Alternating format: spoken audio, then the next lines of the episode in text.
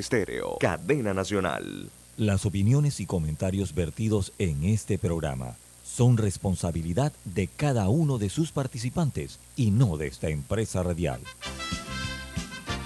Son las 7.30 de la mañana, hora de un buen café y hora de Infoanálisis, el programa de información y análisis más profundo de Panamá. Infoanálisis con Guillermo Antonio Adames, Rubén Darío Murgas, Camila Adames Arias y Milton Enríquez. Infoanálisis por los 107.3 de Omega Estéreo.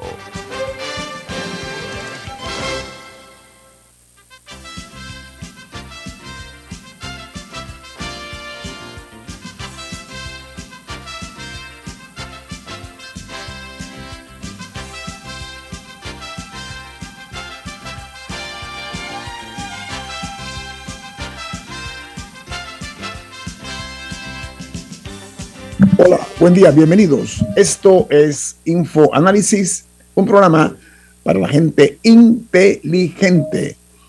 El staff de Infoanálisis. Camila Dames.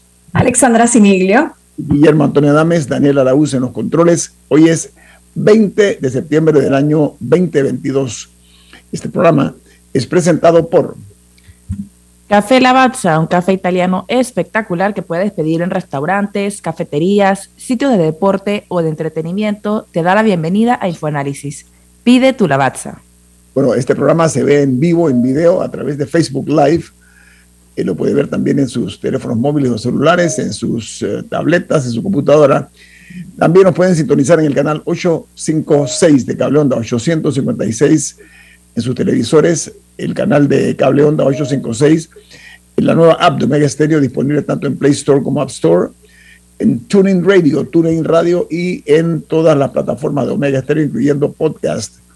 Bueno amigos, vamos como de costumbre a dar inicio a las, la lectura de las principales noticias que hacen titulares los medios más importantes del mundo. Comenzamos con New York Times. Dice que Fiona deja a Puerto Rico a oscuras en el aniversario eh, del paso del huracán María. Si bien el huracán eh, Fiona será el, eh, tal vez el culpable directo, los puertorriqueños piensan que también parte de la culpa es a los años continuos de interrupciones, resultado de una, un lento esfuerzo en construir un sistema más estable de fluido eléctrico en Puerto Rico. El Washington Post titula una noticia que se genera en Ucrania.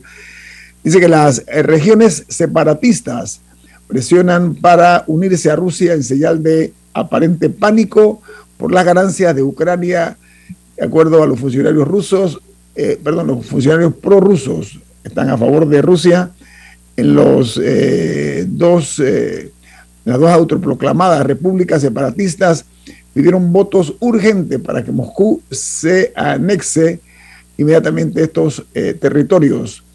Mientras el diario The Wall Street Journal titula Los rendimientos del Estado alcanzan el máximo de una década. Dice que el rendimiento de los bonos del Tesoro a 10 años de referencia alcanzó su cierre eh, más alto en una década, terminando en 3,489% antes de la reunión de la Reserva Federal de los Estados Unidos de esta semana para fijar nuevas tasas de intereses. En Argentina aplican más restricciones al sector agro. Dice que prohíben comprar divisas a las empresas que usaron el dólar soja. Dice que el Banco Central eh, hace, eh, está buscando frenar la presión sobre los dólares financieros por la emisión de eh, pesos eh, una fuerte crítica de los trabajadores del campo está aclarando que la medida no incluye a las personas físicas en el eh, que ellos criticaron en la medida. Mientras en el Reino Unido miles rinden tributo a la reina Isabel, mientras Gran Bretaña se despide por última vez de su reina.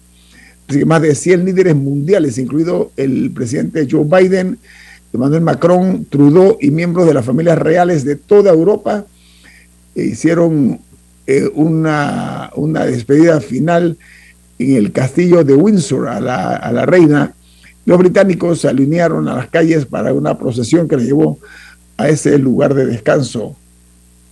Mientras en Puerto Rico, el huracán Fiona causó estragos catastróficos. La mayoría de la isla permanece sin fluido eléctrico ni agua potable. En Colombia, la promesa del cannabis medicinal es aún una utopía. Dice que el acceso ha quedado relegado a quienes pueden pagarlo. Entonces esto ha empujado a lo que se llama el consumo artesanal. Mientras en los Estados Unidos las carreras universitarias con tasas de desempleo más altas se están observando en los últimos tiempos. Dice que la impresión de datos eh, esta semana analiza las carreras de educación que no están eh, enseñando la carrera universitaria con las tasas de desempleo más altas y los trabajos mejor pagados, precisamente eran las personas que no estudiaron, que abandonaron los estudios una, contradicción allí, pero es una realidad, conforme a lo que dice estos diarios de los Estados Unidos. Continuamos eh, con ah, las eh, primeras planas. En Chile publican el balance de las fiestas patrias y eh, los carabineros reportaron 733 accidentes de tránsito y 30 fallecidos en los mismos. Dice que 592 personas resultaron lesionadas por la misma causa. En un solo día, imagínense ustedes esta cantidad de, eh, accidentes, algunos de ellos fatales. Y en México ocurrió algo realmente trágico. ¿Por qué razón? Porque un terremoto ayer de magnitud 7.7 sacudió el centro del país, dejando al menos un muerto. Dice que el sismo ocurrió el mismo día del aniversario de los dos anteriores que ocurrieron en México, los, los, eran la conmemoración del aniversario de los terremotos de septiembre 19 de 1985 y 2017 considerados los dos más destructivos de la historia reciente en México. Estaban haciendo una serie de ejercicios cuando de repente comenzó a temblar la tierra, se los, los autos como, como brincaban, impresionante. Impresionante. Impresionante las imágenes, pero además impresionante la casualidad de la fecha, ¿no? Yo creo que eso es lo que tiene a todo el mundo perplejo, ¿no? Es como un día, eh, perdón la palabra, como maldito, ¿no? O sea, el, el, hecho de que haya sido exactamente en la fecha donde se dieron los dos eh, fenómenos naturales estos a los cuales hacemos mención esta mañana.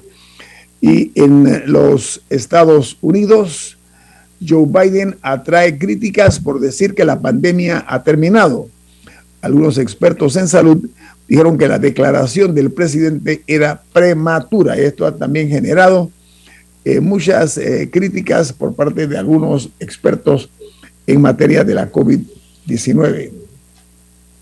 En eh, Colombia, la principal noticia es que el presidente Gustavo Petro confirmó ayer desde los Estados Unidos que asistirá a la reapertura de la frontera con Venezuela. La declaración del presidente colombiano Gustavo Petro vino después de una reunión que sostuvo eh, con el eh, enviado especial de los Estados Unidos a la ONU, el señor John Kerry. Esta es una noticia que está dando muchos comentarios en, eh, en Colombia, porque terminada la reunión, dio estas declaraciones el señor Petro. En eh, Costa Rica dice que dispensarios de productos de cannabis medicinal se habilitarán en el país. Dice que la medida busca eh, una fórmula para reactivar la economía y hacer accesibles más los productos que benefician la salud, refiriéndose al cannabis. ¿En qué quedó en Panamá el tema del cannabis? No recuerdo el presidente lo sancionó, ¿no? Estaba pendiente la sanción del presidente y ya fue sancionada, pero yo creo que ahora lo que está pendiente es la reglamentación. Sí, eso hay que meterle velocidad porque otros países están muy en serio tomando este, este tema del cannabis medicinal. Y mejor también, y también hay que estar pendientes porque en Panamá pusieron límites, o sea, pusieron como una cuota de cuántas personas o empresas. Ocho empresas. No, eran menos. Ocho escuché yo, escuché yo. Bueno, el número que sean son menos de diez Así que hay que estar muy pendientes de quiénes son los que adquieren esos permisos. quiénes son los dueños de estas empresas, porque allí en Panamá tradicionalmente sorpresas hemos visto, ¿no? Ojalá que no se repita esta mala praxis.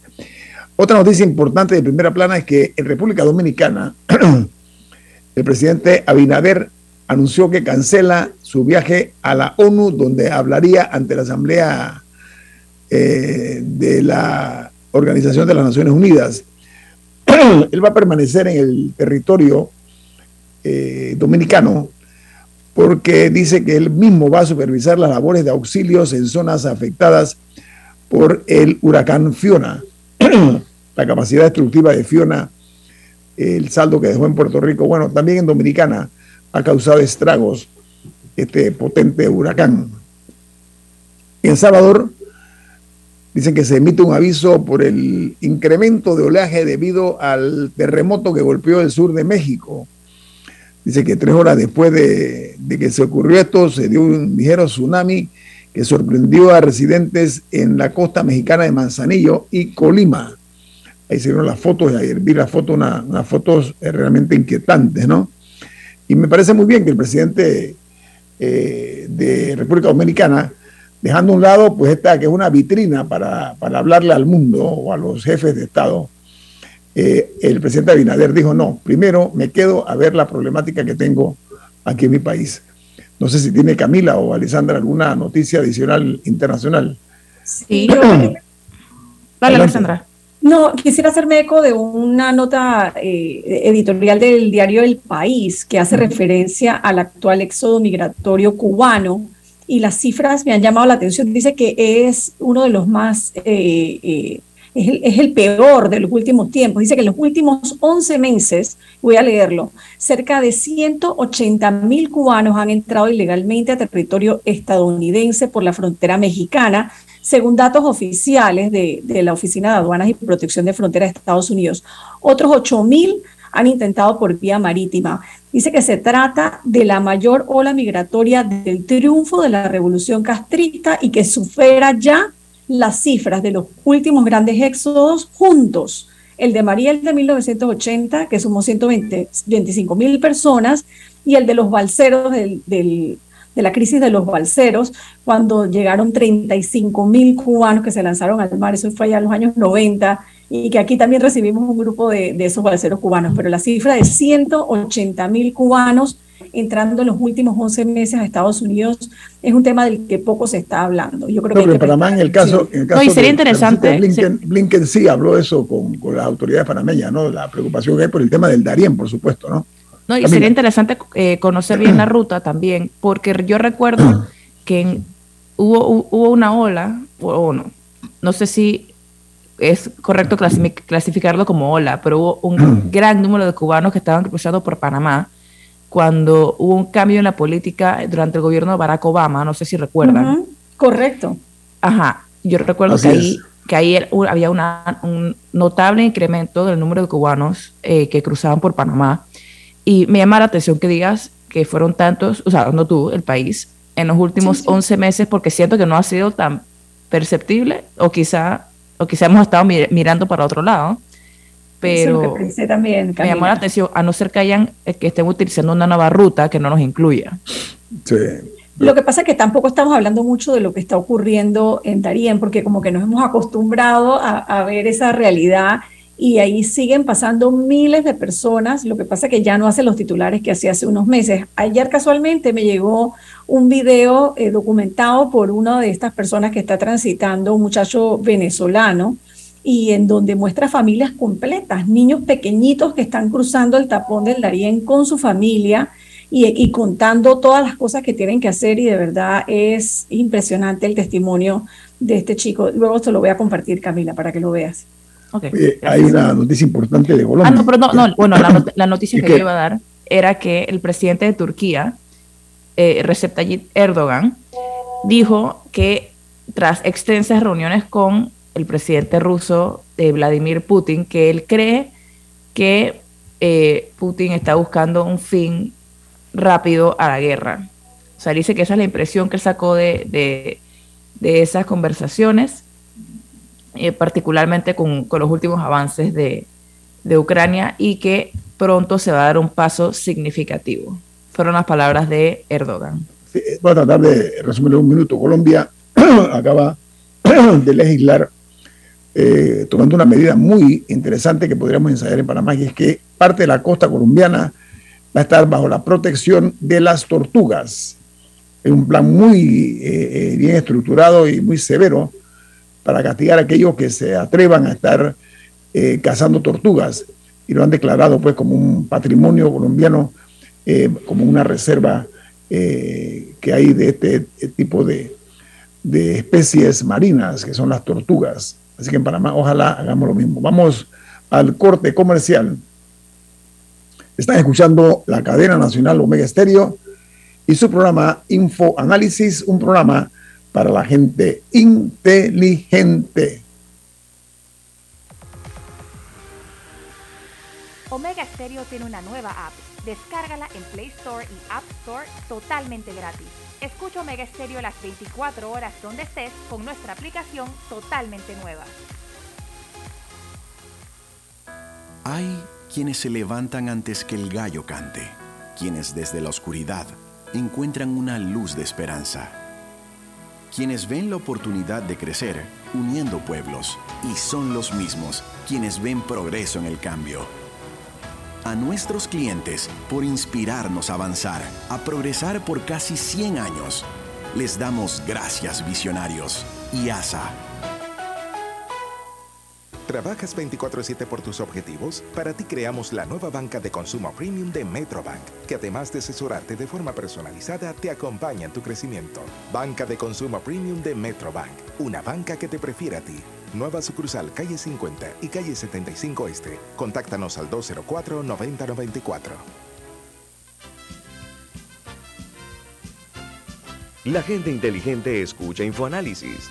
Los anunciantes inteligentes se anuncian en InfoAnálisis. Usted es inteligente.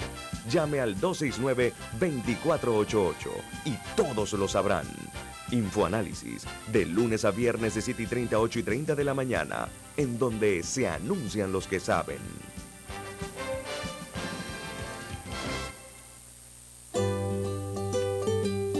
En la vida hay momentos en que todos vamos a necesitar de un apoyo adicional. Para cualquier situación, hay formas de hacer más cómodo y placentero nuestro diario vivir. Sea cual sea su necesidad, en Hogar y Salud los apoyamos haciéndole la vida más fácil, porque contamos con la experiencia necesaria para recomendarle lo que usted necesite. Recuerde, Hogar y Salud les hace la vida más fácil. Atención, amigos de Veraguas, ya abrimos nuestra nueva sucursal en Boulevard Santiago. Estamos abiertos en todas nuestras sucursales del país y le hacemos su entrega de forma gratuita en Panamá Centro. Para mayor información, puede consultar en Instagram y Facebook. Ya viene InfoAnálisis, el programa para gente inteligente como usted.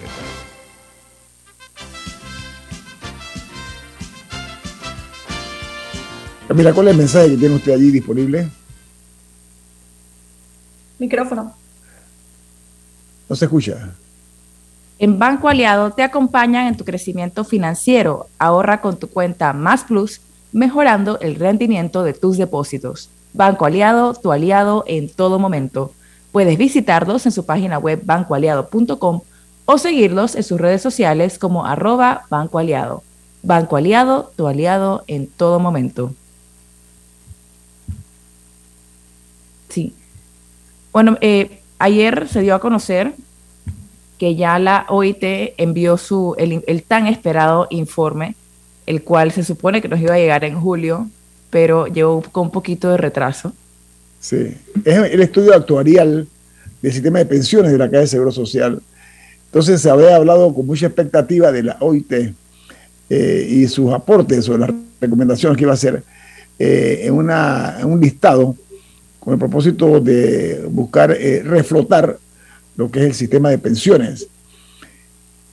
En este caso, en este convenio, la OIT ha propuesto eh, que se someta al diálogo social tripartito eh, para avanzar entonces hacia la, lo que llaman la rectificación de un, convenio que es el 102 de la OIT, que garantiza un sistema de seguridad social eficaz equitativo y sostenible.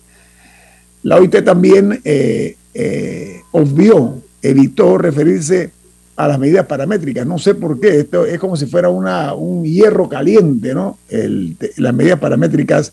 Y sorprende que la OIT también haya evadido, haya evitado referirse al tema, porque eso es importante, eh, básicamente por el aumento que se debe dar o se da a proponer de aumentar la cuota de los cotizantes y que se den eh, cambios en cuanto al, a los años de jubilación. Todo parece indicar que la OIT se ajustó exactamente a lo que han hecho los gobiernos en las últimas décadas con relación a este tema, no tocar las medidas paramétricas. Este tipo de, evasiva es sospechosa, pero sobre todo, en opinión de no pocos, que la OIT haya tomado esta decisión de no eh, tocar ese punto ha llamado mucho la atención. Pero al mismo tiempo sí hemos escuchado a varios expertos decir que las medidas paramétricas no resolverían el problema, o por lo menos, o sea, serían una especie de paliativo temporal, pero que no resolverían el problema. O sea, sí hay expertos panameños que lo han dicho. O sea, que hay, hay otros cambios que se deben hacer primero antes de las medidas paramétricas yo no sé si primero o simultáneamente, porque lo, que hemos hablado aquí en pues. este programa es que ya, el, o sea, el modelo, obviamente basado en un modelo piramidal, eh, tal cual, eh, obviamente no da más y las cifras son claras. Yo creo que sí el informe de la OIT decepciona. Eh, porque después de tanto tiempo de espera se esperaba algo más contundente y prácticamente lo que ha venido es a confirmar lo que ya sabíamos. Eh, y como bien decías, al tratarse de una organización pues eh, eh, independiente, internacional, se esperaba que pudiera como agarrar ese toro con los cachos, como se diría, y plantear una estrategia un poco más concreta de lo que irresponsablemente hemos hecho como país en las últimas décadas, ¿no? Incluso, si me llama la atención, yo no he leído todo el informe, el informe tiene más de 180 páginas, leí algunos extractos y leí el resumen que, han hecho algunos medios de comunicación y me llama la atención el enfoque que le da de la Coriat de la Estrella de Panamá a este informe y, el, y es el enfoque de que el, rediseño que se hizo en 2005 del sistema mixto de pensiones estuvo mal, se quedó corto. Yo creo que sabíamos que, que esas reformas del 2005 se habían quedado cortas y que no eran suficientes, ¿no? Lo que pasa que ya lo hemos hablado también en este programa, eh, fue un momento crítico para el gobierno de Martín Torrijos y las medidas que en ese momento se trataron de tomar se tuvieron que echar para atrás, muchas de ellas por la, revuelta que hubo en las calles, particularmente por, por el Suntrax, recuerdo en ese momento, ¿no? me dice, hablando de la Estrella de Panamá, el director general del diario La Estrella de Panamá me escribe, dice que las paramétricas no son necesarias, en opinión de el amigo Gerardo Berroa. Saludos, Gerardo, gracias por sintonizarnos. Bueno, esta mañana nuestro invitado es el profesor Miguel Antonio Bernal. Una voz crítica, sensata, pero además de eso severo en sus juicios cuando él se refiere a temas que lastiman eh, la paz, la tranquilidad, pero sobre todo eh, la condición de nosotros como país. Miguel Antonio Bernal, bienvenido aquí a Infoanálisis. ¿Cómo está usted?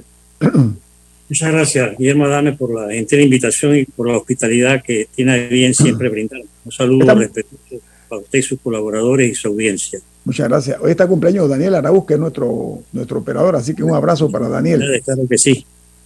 Daniel, nos felicitó el doctor Bernal, inclusive. Bueno, entremos en materia, doctor Bernal. Estamos platicando acerca de la, del informe que ha rendido la OIT, la Organización Internacional del Trabajo, en cuanto a el estudio que han hecho del sistema de pensiones de la Caja de Seguro Social.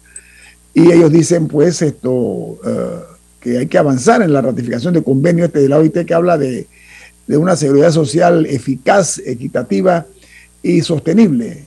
¿Qué opinión le merece eso, doctor Bernal? Bueno, fíjese, eh, el tema del seguro social es una de, de las tareas pendientes que tenemos los panameños todos, no solamente el gobierno, no solamente la directiva de la caja o sus directivos. Y el informe que nos brinda la OIT, por así decirlo, aquí se han hecho muchos ruidos y pocas nueces en el sentido de que aquí todos más o menos sabíamos la situación que atraviesa la caja y ellos no nos están ofreciendo sino, diría yo, pues reformas que son bastante tibias para la gravedad del problema. El problema de la Caja de Seguro Social forma parte, de, en mi opinión, de el desfase estructural, la deformación estructural que ha tenido el Estado panameño en los últimos tiempos y cometemos un error al querer aislar la caja del resto de la problemática social, económica, educativa y demás que tiene el país. Y en cuanto a la firma de convenios internacionales, claro, yo creo que Panamá no solamente debería contentarse o satisfacerse de firmar convenios, sino aplicarlos, armonizar la legislación, porque ese es un problema que arrastramos, Adame. Panamá firma cuanto tratado internacional, por ejemplo, de derechos humanos, que ha salido a la luz pública, sin embargo, no armonizamos nuestra legislación con esas normas que pasan a ser ley. Ejemplo concreto, hay un convenio de la Interamericano contra la corrupción. Hay un convenio de las Naciones Unidas contra la corrupción. Ambos son ley de la República desde el año 1900, 2005, creo. Y aquí no se aplica ninguno de los dos, ni la legislación está armonizada con ello. Entonces, adherir a la OIT, claro, hace rato deberíamos haber adherido y no solamente a ese, sino al resto de los convenios, puesto que es la organización internacional que tiene la legislación más avanzada. Pero de nada nos sirve firmar si no vamos a, digamos nosotros, a promover y a cumplir con lo que allí se dice. Yo creo que eh, el tema del seguro social amerita que nosotros como sociedad hagamos un alto y nos preguntemos hacia dónde vamos a ir, porque el peligro que corre un gran sector de la población en menos de lo que canta un gallo es que aquí nos pase lo que le pasó a los argentinos con el famoso corralito, que un buen día aquí van a amanecer los pensionados, los jubilados, y se van a encontrar que no hay cheque para pagarle su pensión. El hecho de que no se quieran eliminar, por ejemplo, las jubilaciones especiales me parece a mí una torpeza enorme, porque en una república todos somos iguales ante la ley. Aquí no debería haber jubilación especial para nadie, absolutamente nadie. Todos tenemos que cumplir con la ley. Pero Usted ve que en la Asamblea andan eh, jugueteando con no querer eliminar eso, sin embargo están pasando una ley para pagarle doble salario a los representantes de corregimiento y a sus suplentes. O sea, estamos haciendo las cosas al revés y no queremos eh, rehacer caminos ni abrir nuevas veredas para ver cómo componemos una serie de cosas, algunas de las cuales simple y llanamente lo que se requiere es una buena voluntad tanto de parte de los gobernantes como de los gobernados. No, y, a, eso agregaría que, que hay ciertas, hay ciertas, ciertos elementos que es cierto que no son tan bien conocidos. Yo recuerdo que la última vez que estuvimos aquí al director de la Caja de Seguro Social, le pregunté sobre si las pensiones en ambos sistemas son las mismas. O sea, si una persona recibe la misma cantidad de pensión con el sistema viejo que con el sistema nuevo. Y no es así. Con el sistema nuevo se recibe menos pensión que con el anterior. Pero, pero, pero son cosas que, que no siento que son de tan amplio conocimiento. Ahora, lo, bueno, lo, bueno, es que la OIT se ha ofrecido, se ha puesto a disposición de la Caja de Seguro Social con el propósito de, de acompañarla en este eh, proceso de reforma del sistema de pensiones. Usted hablaba, eh, doctor Bernal, del doble salario. Aprovecho la coyuntura. A mi juicio es una aberración absoluta lo que están haciendo los diputados con esto de, pretender imponer a sangre y fuego por encima o contradiciendo lo que dijo eh, el fallo de la Corte Suprema de Justicia, de todas maneras darle doble salario a estos funcionarios eh, dentro de lo que es la estructura del Estado, doctor Bernal. Sí, efectivamente, porque yo creo que son esas anomalías las que están haciendo mucho daño. Mire, una de las características de este sistema decadente que tenemos es las desigualdades. Este es un país demasiado pequeño, por decirlo de alguna manera, tanto demográfica como geográficamente, para que haya tantas desigualdades en todos los terrenos. Es como que hacen leyes para profundizar el abismo y crear mayores desigualdades. Eso crea más problemas sociales de lo que la gente se imagina. Entonces, esto de los dobles salarios para los representantes de corregimiento, a mí me parece que eso es una atrocidad. Y aparte de que, eh, a pesar de los pesares con la constitución impuesta que tenemos, es archi-inconstitucional que se pretenda mantener una medida que en su momento se puso en la constitución el permiso para eso porque respondía a las necesidades del régimen militar al momento de crear la Asamblea Nacional de Representantes y era una manera de manejarlos y manipularlos. Eh, hoy día eso está completamente desfasado, como desfasado está la pretensión de mantener las jubilaciones especiales. Doctor Bernal, tengo un corte comercial.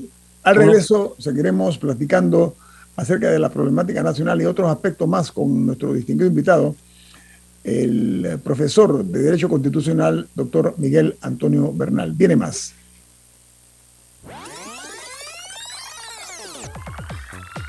Omega Stereo tiene una nueva app. Descárgala en Play Store y App Store totalmente gratis. Escucha Omega Stereo las 24 horas donde estés con nuestra nueva app.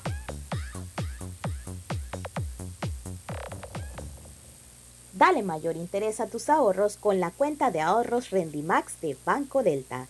Gana hasta 3% de interés anual y administra tus cuentas desde nuestra banca móvil y banca en línea. Ábrela ya en cualquiera de nuestras sucursales.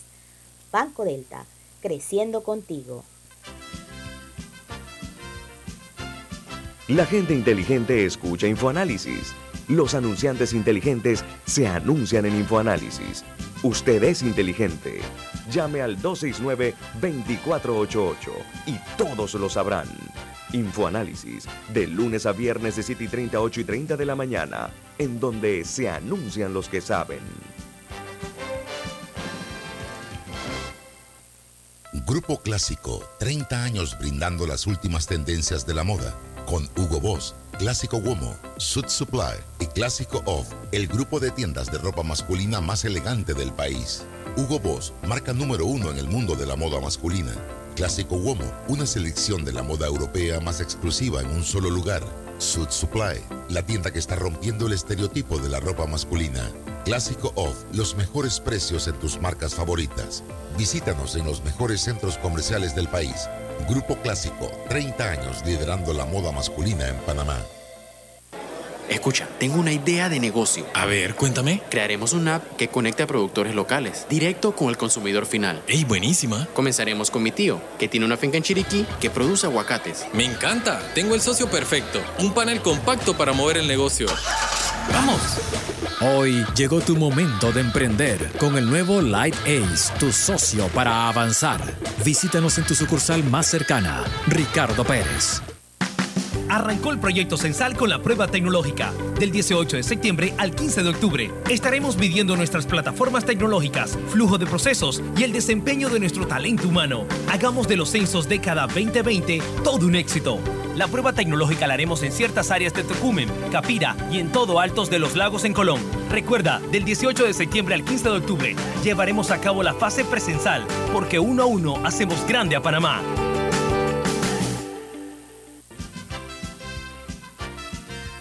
Ya viene InfoAnálisis, el programa para gente inteligente como usted.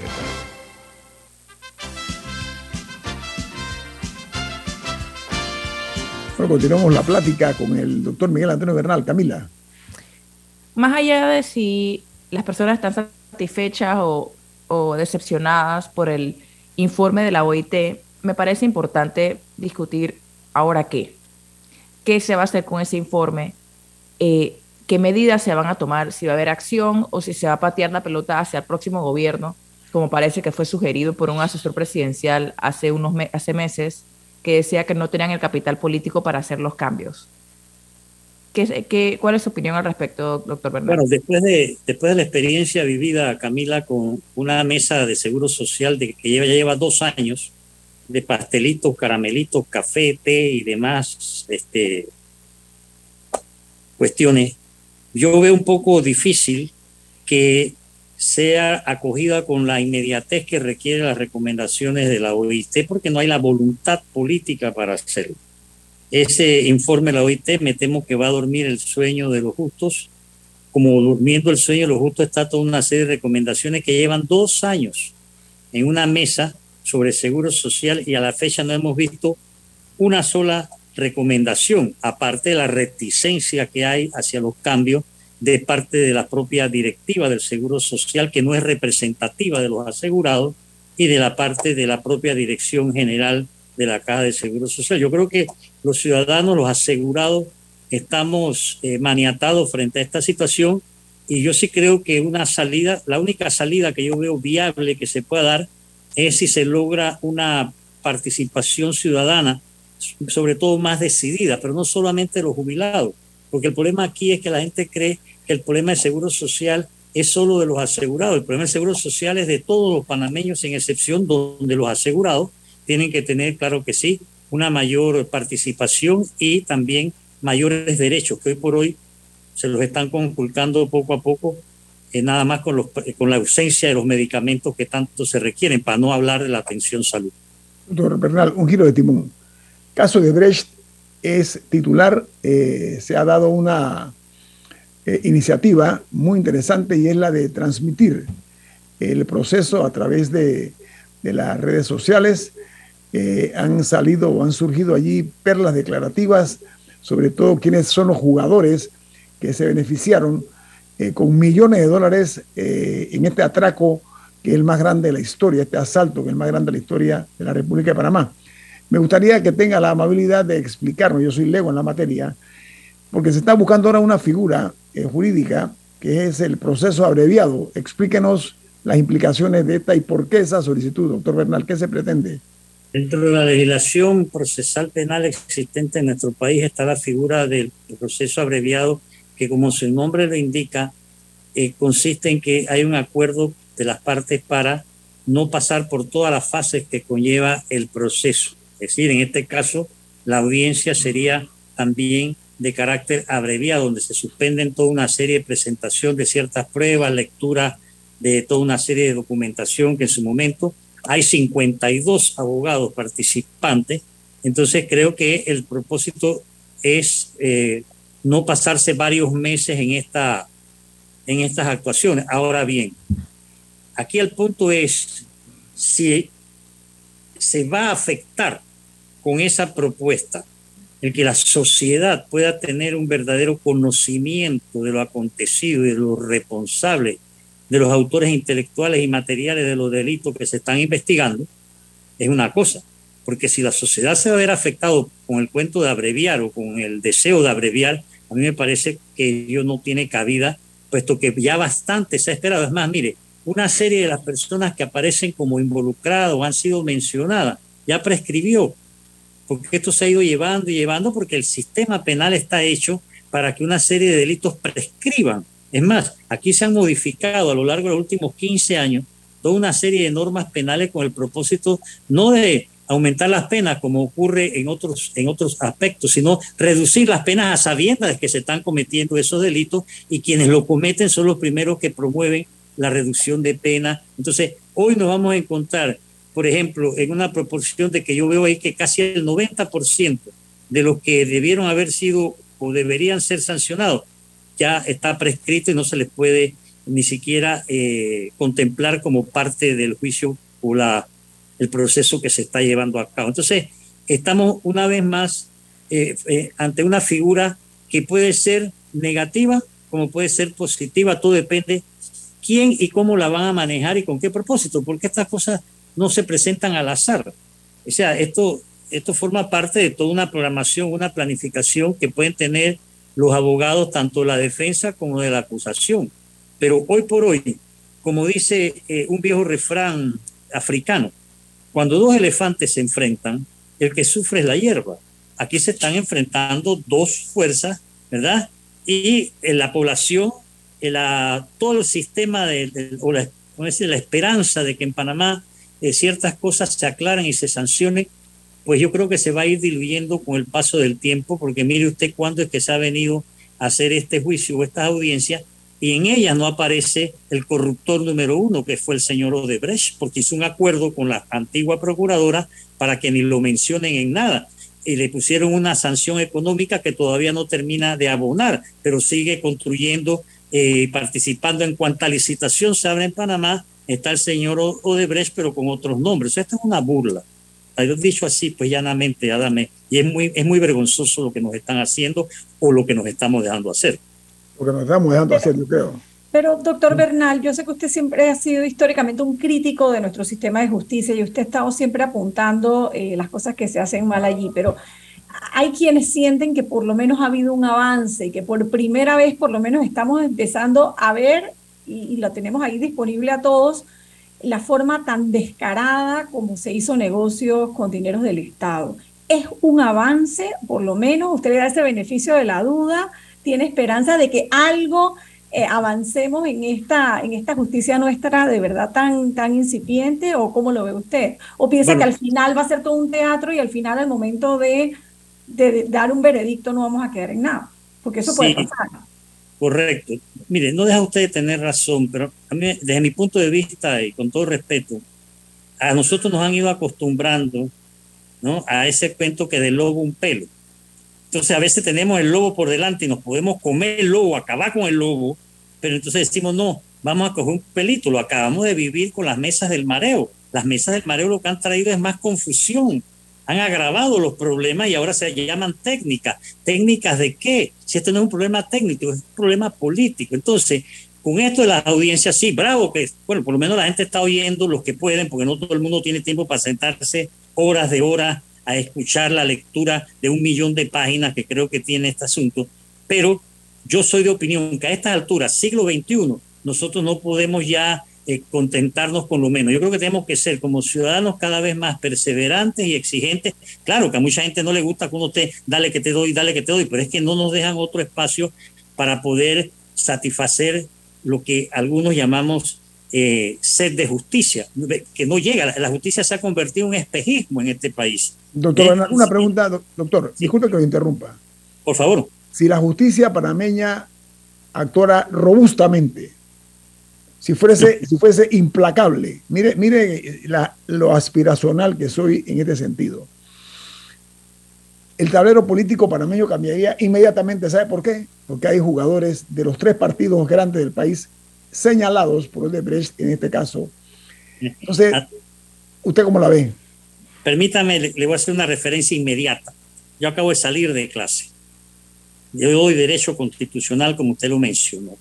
Yo le decía a mis alumnos, que si aquí en Panamá se le enseñase a todos los ciudadanos al momento de ir a buscar su cédula lo que es el habeas corpus, que es el instrumento que sirve para proteger la libertad corporal cuando la misma es violentada porque no se cumple con el debido proceso, este país empieza a cambiar inmediatamente. Es que este es un país sencillo. Lo hacen complicado los que por una u otra razón les conviene que la justicia sea amorosa, que la justicia no tenga la venda en los ojos, sino que tenga el favoritismo y una serie de taras que venimos arrastrando ya demasiado tiempo. Otras sociedades que han pasado por situaciones como las nuestras han actuado con mayor inmediatez. Nosotros no podemos seguir acumulando resentimientos, eh, decepciones, frustraciones, porque eso hace daño a la sociedad y a sus integrantes. Que no lo queramos ver es una cosa. Entonces, eh, hoy por hoy, eh, lastimosamente, los órganos del Estado no dan para más. Ninguno de los tres está cumpliendo la función para la cual fue creado. Y ahí empieza el problema. El problema no es que si los que están al frente los mismos son gente mala o son gente buena. Gente mala y buena somos todos, como eh, a, la vez, porque somos seres humanos. Unos son más malos que otros, otros son más buenos que otros. Pero hoy por hoy el problema es que no hay una voluntad política de actuar como estadistas, de actuar como verdaderos gobernantes. Ellos están en otros menesteres. Le pongo otro ejemplo que todos lo vivimos todos los días Mire las calles, avenidas, carreteras de este país llenas de huecos y al ministro le vale tres pepinos. Le pueden decir todo lo que no, no tapa un solo hueco, ni siquiera en el puente de la América. El día que hay una desgracia, entonces vendrán las lamentaciones tardías como siempre ocurre en este país. Entonces con la justicia, la justicia está como las carreteras, llena de huecos, de todo tamaño, de cráteres, de huequitos, no los tapan, no los corrigen. Entonces no vamos por buen camino, en mi opinión, de podemos hacerlo. Un minuto. Eh, ¿Dónde queda la ética profesional en este sentido para efectos de los que tienen la obligación de cumplir con, sus, responsabilidades? Una, una A grande de ausencia, totalmente ausente. El problema aquí es también ético. Para, o sea, hay otro tipo de, de caracterización de los problemas. Pero como yo siempre he dicho, mire, el problema de Panamá es constitucional. No por la constitución, no, constitucional en el sentido de cómo está constituido la estructura de los órganos del Estado, sus funciones, sus atribuciones, sus responsabilidades. Si hay un algo que está muy ausente, y qué bueno que lo trae usted a colación, es la ética. No hay casi, es, como un, es un espejismo también. Y cuando usted eh, eh, o presenta necesidades de llenar vacíos éticos, oiga, la ética ni siquiera se enseña en, las universidades, en las facultades de Derecho, ni en ninguna facultad, porque es una materia que debería enseñarse en todas las instituciones académicas de este país, no se enseña. De la escuela, de la escuela primaria, doctor. Desde kindergarten, desde kindergarten se debería enseñar, maternal que le llaman ahora, porque hay maneras de ir haciendo ciudadano, que es lo que este país tiene un vacío ya innombrable. Tenemos gente, pero nos falta ciudadanía, doctor Bernal, lamentablemente. Tengo un corte comercial. Al regreso vamos a hablar acerca del futuro del Tribunal Electoral con la salida del magistrado Heriberto Arauz aquí en Info Análisis. Este es un programa para la gente inteligente. Omega Stereo tiene una nueva app.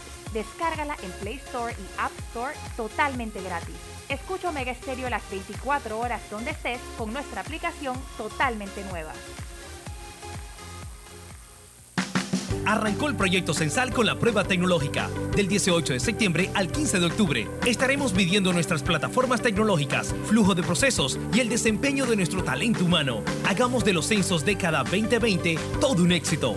La prueba tecnológica la haremos en ciertas áreas de Tocumen, Capira y en todo Altos de los Lagos en Colón. Recuerda, del 18 de septiembre al 15 de octubre llevaremos a cabo la fase presencial, porque uno a uno hacemos grande a Panamá.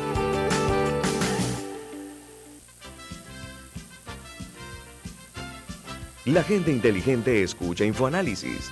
Los anunciantes inteligentes se anuncian en InfoAnálisis. Usted es inteligente. Llame al 269-2488 y todos lo sabrán. Infoanálisis, de lunes a viernes de 7 y 30, 8 y 30 de la mañana, en donde se anuncian los que saben. Inundado de papeles en su oficina. Gasta mucho tiempo buscando documentos y archivos. En Solutexa digitalizamos los documentos de su empresa y le proporcionamos un software poderoso y fácil de usar para que pueda organizar y encontrar esos documentos escaneados. Llámenos al 209-4997 para un demo sin compromiso. Solutexa, expertos en digitalización y gestión documental.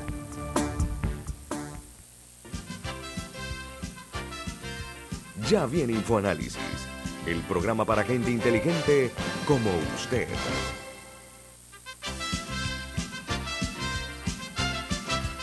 Bueno, eh, ya muy en breve eh, vence el plazo de 10 años del abogado eh, y magistrado del Tribunal Electoral, el abogado Araúz. esto ha traído como consecuencia que hay cerca de 50 profesionales del derecho que están aspirando a ocupar este cargo. Perdón que tendrá que ver, pues esa vacante la, va a designar, la va a llenar quien decida o a quien le corresponde, que es el Pleno de la Corte Suprema de Justicia. Dentro de los eh, aspirantes, perdón, se destacan que están, por ejemplo, eh, se han postulado en reemplazo de Heriberto Araúz los señores, eh, el director de la directora, el director Adantay, el defensor del pueblo, Está también un ex magistrado de nombre Hernán de León y Harry Mitchell, la directora nacional de registro civil del Tribunal Electoral, entre los nombres. Pero también eh, está entrando en esta eh, posibilidad de ser magistrado usted, doctor Miguel Antonio Bernal. ¿Cuáles son las, los elementos que usted pondría por delante después de haber presentado y participado usted en, este, en esta posibilidad de, de llenar ese espacio ¿Cuáles son los elementos que usted oferta, que usted pone a disposición para efectos de si se diera el hecho de que usted sea nuevo magistrado del Tribunal Electoral? Sí, la disposición constitucional mm. vigente establece que el Tribunal Electoral está integrado por tres personas que tienen que ser abogados. Uno lo nombra el Ejecutivo, otro el Legislativo y otro el Judicial. En este caso le corresponde a la Corte Suprema, los nueve magistrados, hacer la designación la Corte Suprema ha decidido llamar a concurso, para lo cual, eh, siguiendo lo establecido de los requisitos que están en la Constitución y la ley, tiene uno que completar toda una serie de documentación que certifique que es idóneo y está en capacidad de concursar. Ahora también han dicho que van a entrevistar a todos los participantes. lo cual me parece muy sano, siempre y cuando esa participación sea transmitida por los medios de comunicación, como se hizo con la mesa del mareo, para que el pueblo panameño, la ciudadanía, tenga la oportunidad de participar en primera instancia como espectador y escuchar y sin duda alguna podrán muchos aprender de las intervenciones que vayan a hacer los abogados y abogadas que se han presentado como aspirantes al cargo. En segundo lugar, soy de opinión que el voto de los magistrados tiene que ser público, porque están eligiendo para una función pública y para un cargo que tiene que ser público, donde el secretismo no debe estar. La transparencia en los actos públicos tiene que empezar desde el momento en que se hace este tipo de nombramiento y dado que no hay participación ciudadana porque no se abre el espacio para la misma, entonces lo menos que pueda hacerse es que todo sea transparente y público para ponerle un coto a lo que ya está circulando por las redes de que tiene nombre, apellido, apodo, de que ya los magistrados recibieron las instrucciones del Ejecutivo, de que ya ellos tienen su candidato o candidata, de que tal magistrado quiera fulano, de que tal magistrado quiera sultán. Esas cosas hay que ver cómo las corregimos como sociedad. Al presentar mi candidatura, lo hago como ciudadano en pleno ejercicio de mis derechos políticos de participación y lo hago con el propósito de poder aportar a la sociedad panameña los elementos de juicio que considero que tienen que empezar a ser debatidos y ventilados en lo que se refiere al sistema electoral que tiene nuestro país, que tiene a gran parte de la población insatisfecha. Como es un ente corporativo integrado por tres, y como decía el doctor César Quintero, la justicia en Panamá es el acuerdo de dos en una sala de tres.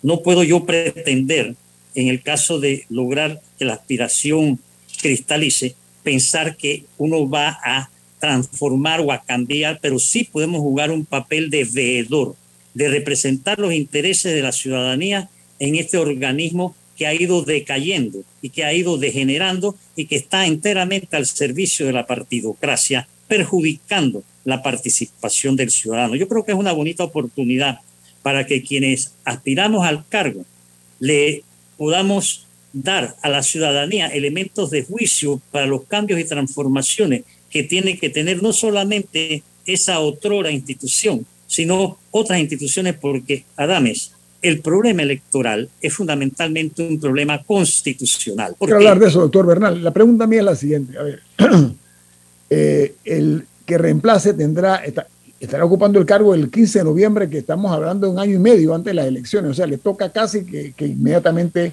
el proceso electoral. Pero usted hablaba de requisitos. Mi pregunta es la siguiente, dentro de esos requisitos, ¿se contempla o se evalúa, por ejemplo, la idoneidad y también la ética profesional de los, de los que están pretendiendo ocupar el, vacío que va a dejar el doctor Arauz, el doctor Bernal? Es de esperar que así sea, porque te piden una hoja de vida y supongo que no es para saber en qué fecha naciste, sino para ver cuál ha sido tu trayectoria casualmente en ese terreno. Entonces, el resto de la documentación que te solicitan es la documentación propia de la burocracia, eh, certificado de nacimiento, copia legitimada de la cédula, eh, idoneidad para el cargo de abogado, idoneidad para poder ser magistrado, pero creo que tiene que, eh, debe ocupar un espacio especial el que usted acaba de mencionar. Sin embargo, dentro de los requisitos no te preguntan ni te dicen que presente ninguna referencia de carácter ético. Por eso es que yo creo, con todo respeto, que la participación ciudadana en esto es vital, es decisiva, porque la ciudadanía tiene que involucrarse, porque como le decía, siendo el tema electoral un tema constitucional, es un tema de participación, porque ese tribunal, que en mi opinión eh, debería ser un Consejo Nacional Electoral, de manera que no solamente puedan ser abogados, sino también ciudadanos puedan ser miembros del mismo, eh, tienen la responsabilidad que usted acaba de recordar ante la proximidad de las elecciones. Y hay mucha incredibilidad y desconfianza desde hace rato que viene creciendo en cuanto a la actuación y eso pues le quita legitimidad a las elecciones que se aproximan, le quita credibilidad. Y yo creo que en eso todos los aspirantes o suspirantes tenemos que aportar y la mejor manera de aportarlo es a través de la divulgación de los planteamientos, de las referencias y como usted acaba de decir, las ejecutorias y la transparencia que debe caracterizar. Ahora sí quiero acotar algo, Adame, que me preocupa.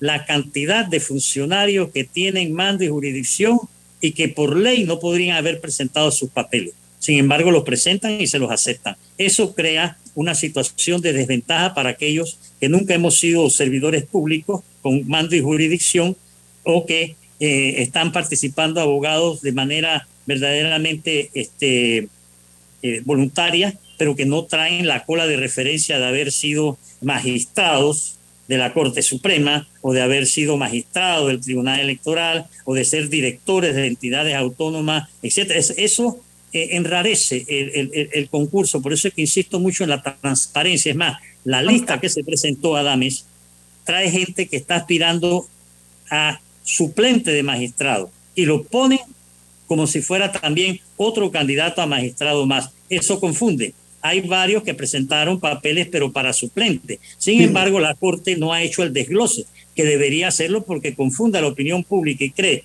que Juancito, y aparece su nombre ahí, quiere ser magistrado y Juancito no quiere ser magistrado. Juancito quiere ser suplente de magistrado. ahora, doctor Bernal, ahora, que usted mencionaba eso de, funcionarios que aplican a otros cargos, también lo vimos en el caso de eh, los aspirantes a la Corte Suprema de Justicia. Por ejemplo, el licenciado Armando Fuentes, que es director de la ACEP, me parece.